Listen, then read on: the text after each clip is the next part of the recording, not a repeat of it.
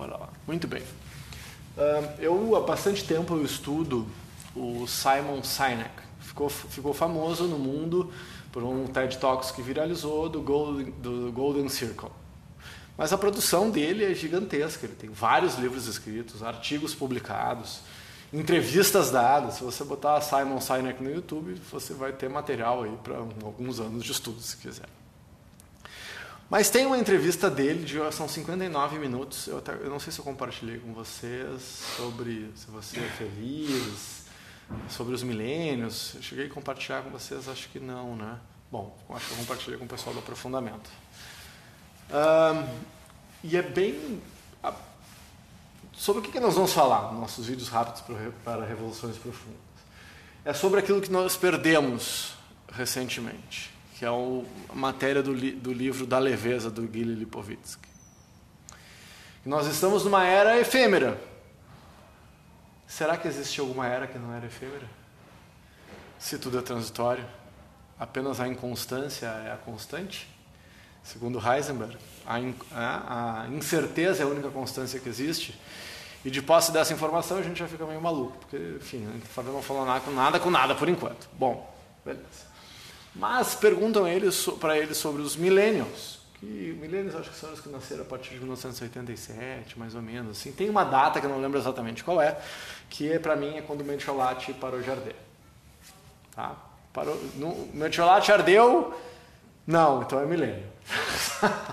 Antes daí não, antes daí não é. Tá? Nem o metiolate arde mais. Então, é, então eu, eu, divido aí antes e depois do metiolate arder. Mas tudo bem. Tem, então tem coisas, ah, mas essa geração floco de neve, geração perdida, tem toda uma visão pessimista dessa geração, por um lado. Mas tem um monte de coisa legal por outro. A nossa mente segue sendo binária, a gente segue andando de um lado para o outro, achando que está certo, que é errado, que é bom, que é ruim, mas tem algumas, algumas coisas que a gente sabe que funciona e que não adianta você ser milênio, não ser milênio, ser baby boomer, ser geração X, não importa. A questão é que para fazer alguma coisa que realmente vale a pena, alguma coisa extraordinária, você precisa de disciplina. Disciplina e constância. E eu falava em disciplina e constância, disciplina e constância. E me dei conta que tem uma palavra a mais, no mínimo, que a gente tem que colocar que é a consistência. Porque eu posso ter disciplina e constância em ser um idiota. Eu sou o mais idiota você. Eu, é, eu posso aprender a tocar violão mal e ser muito disciplinado em surfar mal. Sou super disciplinado, mas eu não, eu sou muito disciplinado em aprender as notas erradas. Eu posso ser, eu, a disciplina e a constância, elas podem nos levar para o lado completamente errado, ruim, Imagina se eu aprendo a andar a cavalo, dele que dá aula lá de, de piso. Né? Eu faço mal um movimento do, do, do trote inglês, chama trote, trote inglês, né? Aquele trote elevado. Eu aprendi mal, mas eu sou disciplinado. Eu vou me estragar. Não vou me estragar. Vou estragar os quadris, estragar as costas. Então não adianta só ter disciplina e constância. Disciplina, agora, sem disciplina e constância não vai para lugar nenhum. Nem para o inferno você vai sem disciplina e constância. Isso que você falou é muito real. Eu estava viajando nisso segunda-feira. Consistência? Consistência. Foi exatamente a, per a pergunta que eu fiz para o CEO da Valkyria. Sabe a Valkyria Design? Porque eles são muito bons e tu começa a ver numa marca, por exemplo, assim, um modelo que tu ama e um modelo que tu odeia. Tipo, isso é muito claro na criação. Uh, tipo, uma coisa muito boa de criação e tu vê um negócio, tipo, bah, nada a ver, zero me identifiquei, entende? Pode ter disciplina e pode ter consistência. Agora, a consistência da criação de uma marca faz com que ela chegue no nível, por exemplo, do Louis Vuitton. Tu não vê uma bolsa inconsistente da Louis Vuitton. Agora você vai, ah, chutes, bah, tá linda essa bolsa, para essa bolsa, ah, mais ou menos. Não querendo comparar, tipo, a Louis Vuitton tá num patamar acima Prada, porque tu não vê um negócio eu vou, horroroso. Eu vou poder Prada. publicar isso aqui depois. tá, só pra, né? Não, tem nada. Não, tudo bem, né? Só pra perguntando É, aqui. não, eu falei duas coisas muito boas, mas é que uma coisa consistente é o creme da la creme. Quantos anos tem a Louis Vuitton? Ah. Então, uma marca que está funcionando há 150 anos, Sem, não chega aqui sem consistência.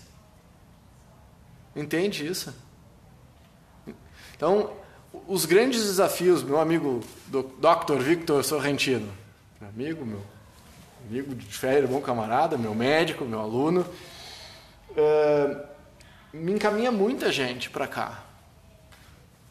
Por quê? Porque, porque o acompanhamento que ele faz é espetacular. Mas quando que não funciona? As pessoas não têm disciplina. Como vão ficar os dentes, doutora Júlia Giacomini, se, se não tiver disciplina para cuidar dos dentes? Ah, a reação do.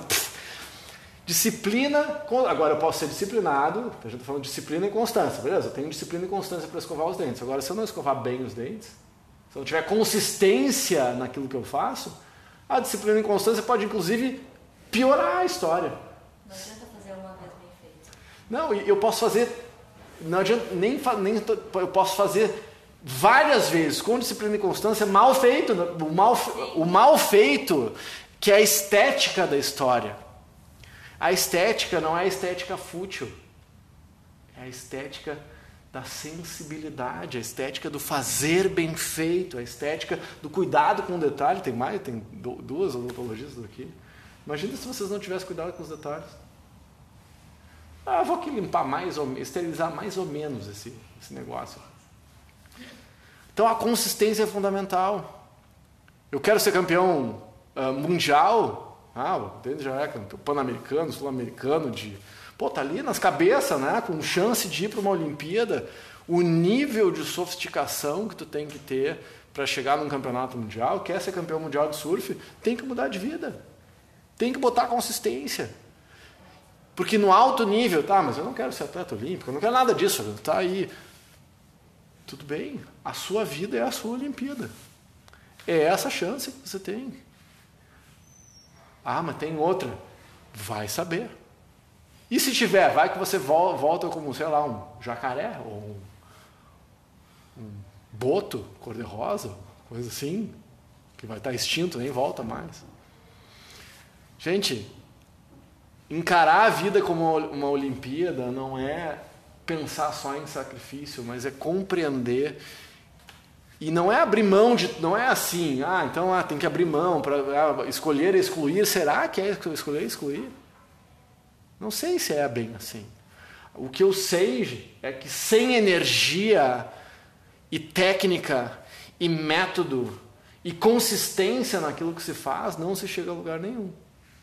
Para passar no concurso, quantos anos de estudo?